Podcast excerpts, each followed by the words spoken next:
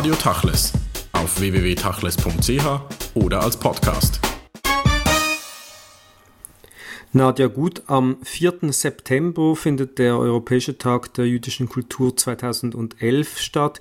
Diesmal zum Thema Erbe und Modernität. In über 30 Ländern Europas wird der Tag begangen und in der Schweiz werden in allen großen Städten, auch kleineren, Ausstellungen, Führungen und Aktivitäten durchgeführt. Sie sind die Koordinatorin für die Schweiz dieses Tages, der sich in den letzten Jahren als fester Kulturbestandteil Anfang September jeweils etabliert hat.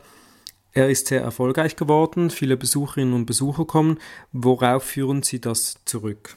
Es besteht tatsächlich Interesse. Es kommen sehr viele Leute und sie möchten gerne in Kontakt treten mit den Fachleuten oder auch einfach mit jüdischen Schweizern und einiges erfahren über deren Alltag, deren Religion, deren Geschichte, wie sie sich wie Sie die Schweiz sehen, wie Sie Ihren Alltag leben. Nun, der Tag des Septembers, also dieser Tag der europäischen jüdischen Kultur, der ist ja eingebettet in diesem Europa. Sehen Sie da äh, eine Grenze zwischen der Schweiz und den Schweizer Aktivitäten zu Europa oder ist das etwas, was fließend ineinander übergeht? Nein, die Aktivitäten gehen tatsächlich eigentlich fließend in die Aktivitäten der Region über. Da wir nicht äh, Teil der Europäischen Union sind, werden wir ein bisschen anders behandelt. Das merke ich manchmal schon. Vor allem in der Schweiz haben sie sich auch etabliert. Es sind wahnsinnig viele äh, Veranstaltungen, die stattfinden über die ganzen großen Städte wie Basel, Zürich, Bern, Genf, aber eben auch die kleinen Orte. Dieses Jahr gibt es sogar eine Ausstellung im Kanton Schwyz, in Schwyz. Was heißt das für Sie? Ist das äh, eine Zelebrierung des Judentums dort, wo es gar nicht mehr äh, lebt? Oder was ist das Ziel eigentlich des Ganzen? Nein, das Ziel ist schon, eben Fenster und Türen zu öffnen auf die gegenwärtige jüdische, das gegenwärtige jüdische Leben, die Religion, die Geschichte, den Alltag der Juden und Jüdinnen in der Schweiz, in den verschiedenen Gemeinden. Es geht tatsächlich um aktuelle Begegnungen. Dieses Jahr steht das Ganze unter dem Motto Facing the Future und wenn man das Programm sich anschaut, dann hat es auch viele Veranstaltungen, die eigentlich eine innerjüdische Debatte ansprechen. In Zürich wird zum Beispiel eine Veranstaltung durchgeführt, ob die Synagogen in Zukunft leer sind und damit wird eigentlich eine aktuelle gesellschaftskritische Debatte äh, auch thematisiert. Also was ist die Zukunft der jüdischen Gemeinschaft in der Schweiz, wohin bewegt sie sich und wohin bewegen sich die Gemeinden. Das heißt, der Tag der europäischen jüdischen Kultur in der Schweiz soll auch durchaus äh, aktuelle Themen aufgreifen. In Zürich wird das jetzt so gemacht. Ehrlich gesagt, ich war tatsächlich etwas erstaunt über die radikale Formulierung der Themen und habe dies auch, ich habe auch Rückfra eine Rückfrage gestellt, aber keine Antwort oder keine Veränderung erhalten. Äh, an, in anderen Städten wird die Frage nicht so radikal formuliert, was ich eigentlich vorziehen würde. Aber, Aber, es geht tatsächlich um die Zukunft auch. Also eine Fragestellung ist die Zukunft äh, unserer Gemeinden, also befasst sich mit der Zukunft unserer Gemeinden, äh, mit den jungen Juden, Jüdinnen und mit ihren Vorstellungen und Perspektiven. Diese werden dann auch zum Beispiel in Basel in einem Film, also in der Basler israelitischen Gemeinde, äh, artikuliert werden, in einem Film, den wir an, anlässlich des Europäischen Tages der jüdischen Kultur zeigen werden.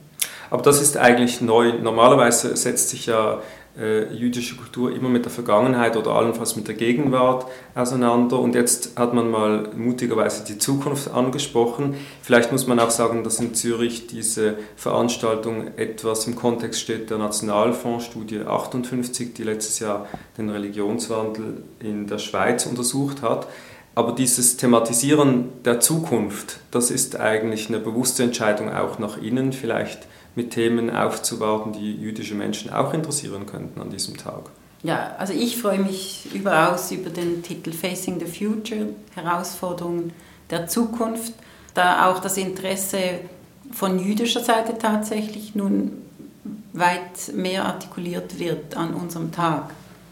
Überdies finde ich das ein wirklich äh, sinnvolles Thema. Also das Thema wurde eigentlich vorgegeben letztlich von der President's Conference von Perez, die eben stattgefunden hat in Jerusalem.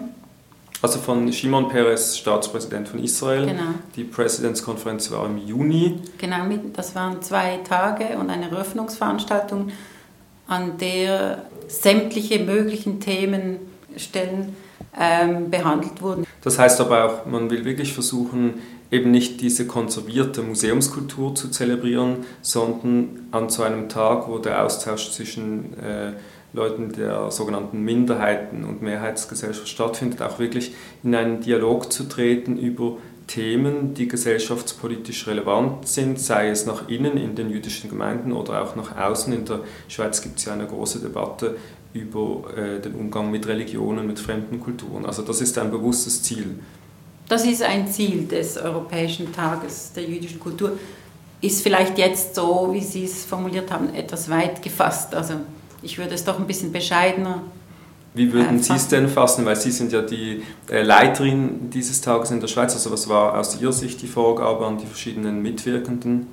Also die Vorgabe ist eigentlich, äh, das Publikum, die Interessierten einzuführen in verschiedenste Aspekte des jüdischen Lebens heute.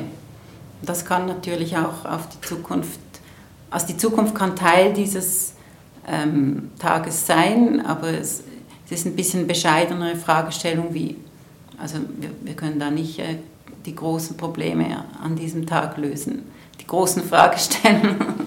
Gut, Sie können die großen Fragen stellen, lösen müssen Sie sie ja zum Glück nicht, aber Sie können zumindest mal eine Plattform für Diskussionen und Austausch liefern und das werden Sie wohl gut erreichen in diesem Jahr. Ja, ich, also ich hoffe, ja. Und dennoch fragt man sich natürlich, wie sinnvoll ist es eigentlich, dass man so partikulare Gruppen herausnimmt und äh, solche Tage veranstaltet, also jetzt in diesem Falle die jüdische Kultur. Es gibt ja auch andere Veranstaltungen der äh, muslimischen Kultur oder anderen Minderheiten. Wie sinnvoll ist das Partikulare oder gibt es vielleicht auch Ansätze, dass man solche Dinge vielleicht in Zukunft auch eher etwas öffnet und gemeinsam tut? Ja, diese Ansätze sind immer sinnvoll. Letztlich ist es doch wichtig, dass einfach äh, die Öffentlichkeit mit Fragen der jüdischen Kultur, des jüdischen Lebens sich befassen kann und Auskunft erhält. Entstanden ist der Europäische Tag der jüdischen Kultur ja in einem anderen Kontext, leicht anderen Kontext.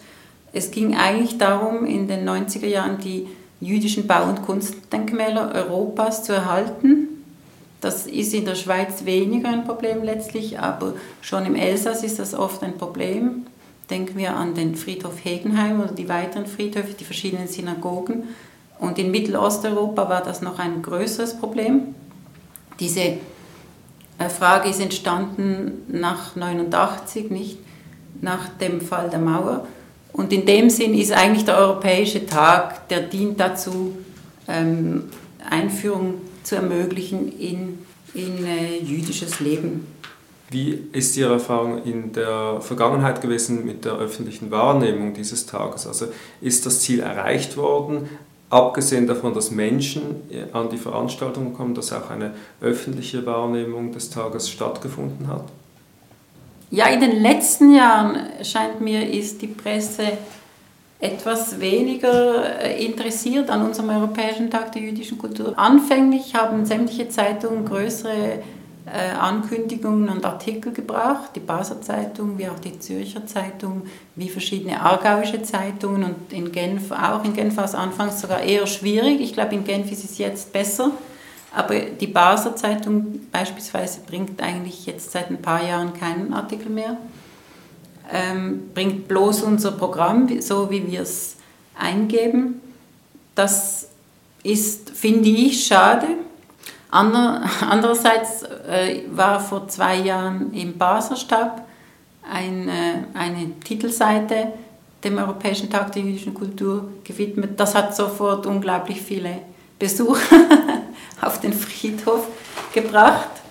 Es kommen aber ganz nett Leute immer zum Schluss die Frage natürlich nach der jüdischen Kultur selbst. Diese ist ja auch keine exakte wissenschaftliche Terminologie. Wie würden Sie den Begriff eigentlich fassen? Ist es äh, ein Kulturbegriff, der alles umfasst wie Kunst, Religion, auch Tradition oder wie sehen Sie den Begriff äh, abgegrenzt? Nee, ich finde, er umfasst tatsächlich alle Bereiche, wie, äh, also von der Musik über die bildende Kunst bis zur Dichtung und Schreiben. Letztlich auch äh, ein Teil der jüdischen Religion kann der Kultur zugeordnet werden. Aber ist es nicht so, dass die Zuschauerinnen und Zuschauer oft eben vor allem an diesen jüdischen Traditionen, also an dieser jüdischen Lebenswelt interessiert sind und vielleicht jetzt weniger an der im engeren Sinne definierten Kultur? Also man möchte eigentlich der jüdischen Gemeinschaft begegnen, wie sie lebt und aufgeklärt werden. Was sind denn das für Dinge, die da den Alltag bestimmen? Ja, tatsächlich ist das Interesse immer sehr groß seit Anfang an Synagogenführung. Jedenfalls scheint das Hauptinteresse der Besucher schon darauf hinzuweisen, dass vor allem die jüdische Religion und äh, in dem Sinne der Alltag, der an die Religion gebunden ist, auf Interesse stößt. An und für sich ist ja das Jüdische Museum der Schweiz die Fortsetzung des Tages der europäischen jüdischen Kultur in der Schweiz unter dem Jahr, wo diese Dinge, dieser Austausch eigentlich wöchentlich stattfindet. Wie wichtig ist so ein Museum in einer Stadt? Oder anders gefragt, finden Sie es wichtig, dass es noch andere jüdische Museen gäbe in der Schweiz? Persönlich scheint mir eigentlich, würde ein jüdisches Museum der Schweiz reichen, da ja äh, die Aufgaben schon so vielfältig sind und nur schwer be bewältigt werden können. Schon der Kontakt mit anderen Museen Europas und weltweit äh, nimmt sehr viel Zeit ein. Also ich würde eigentlich meinen, es reicht ein jüdisches Museum der Schweiz. Nadja Gut, Biasini, vielen Dank für das Gespräch.